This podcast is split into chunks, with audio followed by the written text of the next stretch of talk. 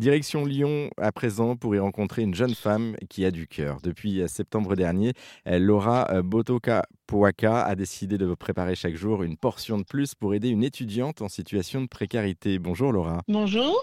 On va débuter par une petite présentation. Dans la vie, Laura, vous êtes cuisinière de formation. Elle vient d'où cette passion pour la cuisine? Je pense qu'elle vient de ma famille. Hein. Concrètement, euh, ma grand-mère cuisinait énormément pour les repas du dimanche. Ça a toujours été une institution chez nous, euh, les repas en famille. Pour Noël, je l'ai toujours aidé à préparer les repas. Et euh, ça a commencé vraiment à m'intéresser quand je suis devenue maman, en fait, au final. Voilà, préparer des repas pour mes enfants sains et équilibrés, ça c'est devenu vraiment une passion quand euh, quand j'ai eu mon premier enfant. Et voilà, puis ça m'a pas ça m'a pas lâché quoi.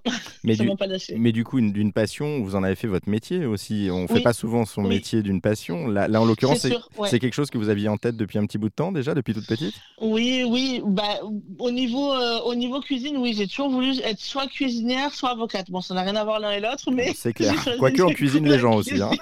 oui aussi. mais euh, mais du coup, j'ai choisi la cuisine euh, j'ai quand même fait une année de droit, mais j'ai choisi la cuisine. Donc, euh, donc voilà, oui, ça a toujours été une passion. Et voilà, du coup, j'ai monté ma société ensuite euh, en traiteur événementiel et ça me, ça me passionne énormément. on, va, on va y venir justement à votre société. Ça s'appelle Goûte-moi ça. Mm. Du coup, c'est une société que vous avez montée qui, a déjà, qui avait déjà débuté du côté de Marseille, que vous avez ensuite ramené avec vous quand vous avez déménagé à Lyon.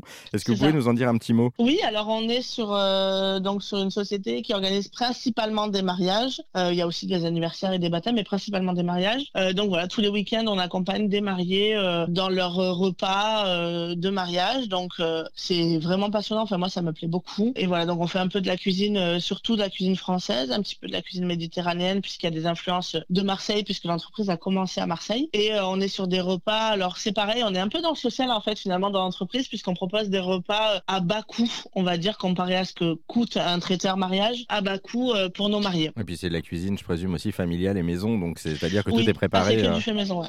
Ouais, c'est ça. Et puis vous avez aussi le côté créativité, parce que euh, la, cuisine, euh, en fonction de ce qu'on vous demande, je présume que c'est pas du tout la même chose. Oui, oui, et surtout qu'on arrive quand même à personnaliser un petit peu les demandes des clients. par exemple, j'ai un, un, client qui va se marier sur le thème italien, donc on a vraiment personnalisé tout le menu sur ça. Donc oui, on arrive au. Enfin, il faut aussi avoir un petit peu de connaissances, même si je ne connais pas toute la cuisine du monde, mais un petit peu de connaissances sur, sur le fait de personnaliser un petit peu le mariage, oui. Et il y a des choses qui vous surprennent encore en termes de demandes notamment ou de création? Oh, euh, ouais, il y a des choses qui me surprennent encore. Ouais, dernièrement, j'ai fait un mariage euh, karaoké, c'était marrant. C'est la première fois que je faisais ça.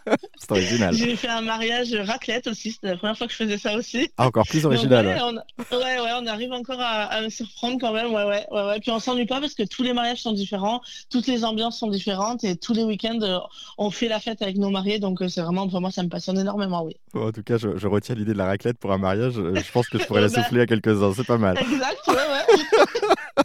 C'était bien, il y avait une bonne ambiance au moins, c'était déjà bien. Ah bah je me doute, ouais. non non, ça doit être vraiment sympa.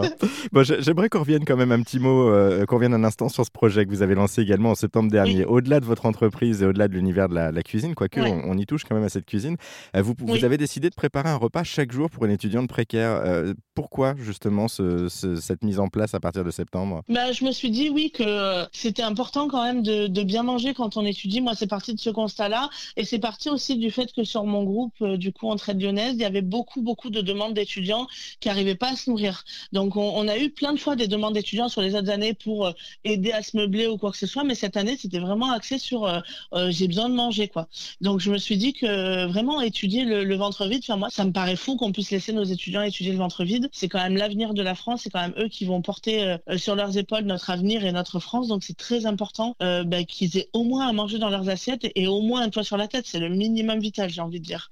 Donc, j'ai vraiment voulu euh, aider quelqu'un sur ce plan-là euh, pour qu'il puisse étudier sereinement. Quoi. Et du coup, vous avez commencé à aider une, première personne, c'est plus le cas maintenant, elle est partie, mais qui s'appelait Camille, c'est ça, Comment ça s'est passé la rencontre? Alors, totalement par hasard, parce qu'en fait, elle venait pas du tout pour les, pour les repas. Donc, en fait, moi, ce que j'ai fait, c'est que j'ai publié une annonce sur les réseaux en stipulant que je voulais aider quelqu'un donc sur, sur les repas et une étudiante de préférence. Et donc, elle a répondu à mon message parce qu'à côté de ça, je vendais des, enfin, je donnais pardon des meubles. Donc elle a répondu pour le don de meubles, mais pas du tout pour le côté repas. Et en fait, en venant récupérer les meubles, on a bu un petit café, puis je lui enfin, on a parlé, je lui ai expliqué, puis elle me racontait sa situation. elle me disait qu'elle allait arrêter les études à la fin de l'année parce que c'était trop, trop, trop compliqué financièrement. Et voilà, de fil en aiguille, finalement, et ben on s'est dit que, enfin, je me suis dit que ça pourrait être une bonne personne, surtout qu'elle habitait à deux rues de chez moi. Et au début, elle voulait pas trop, elle était un peu timide, ce qui est, ce qui est normal. C'est aussi très très dur de demander, enfin d'accepter ou de demander de l'aide. Hein. Donc euh, donc au début, elle n'était pas trop ok. Et puis au final, euh,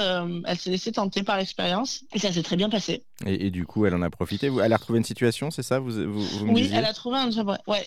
Oui, en fait, la formation qu'elle faisait a proposé de la de l'embaucher à la fin de sa formation. Donc du coup, euh, elle a plus besoin de moi, mais on reste en contact. On continue à s'écrire des messages et on continue à boire de temps en temps un café ensemble. Et, et je suis un petit peu son parcours pour voir ce qu'elle devient. Ouais. En tout cas, c'est une très très bonne nouvelle parce que du coup, la première mm. personne que vous avez aidée, pof, a déjà retrouvé du travail. Donc, euh, bah, c'est le but. Hein. Depuis, euh, vous avez donc quelqu'un d'autre que vous aidez, vous hébergez, enfin pas vous hébergez, mais vous donnez à manger en tout cas à une maman, c'est ça, ça? Ouais, c'est ça, une maman et sa fille de 11 ans, ouais, ouais qui sont aussi très proches de chez moi. Donc, euh, donc oui, on, l'aide aussi de nouveau pour un repas par jour, donc un repas complet, hein, entrée, plat, dessert, fromage, pain. Et, ça, la, du coup, la rencontre s'est faite comment là aussi par le biais d'une annonce? Par l'école de ma fille. On va revenir juste pour terminer sur les, messages que vous avez reçus aussi. Il y a énormément de messages que vous avez reçus de, particuliers, des messages de soutien.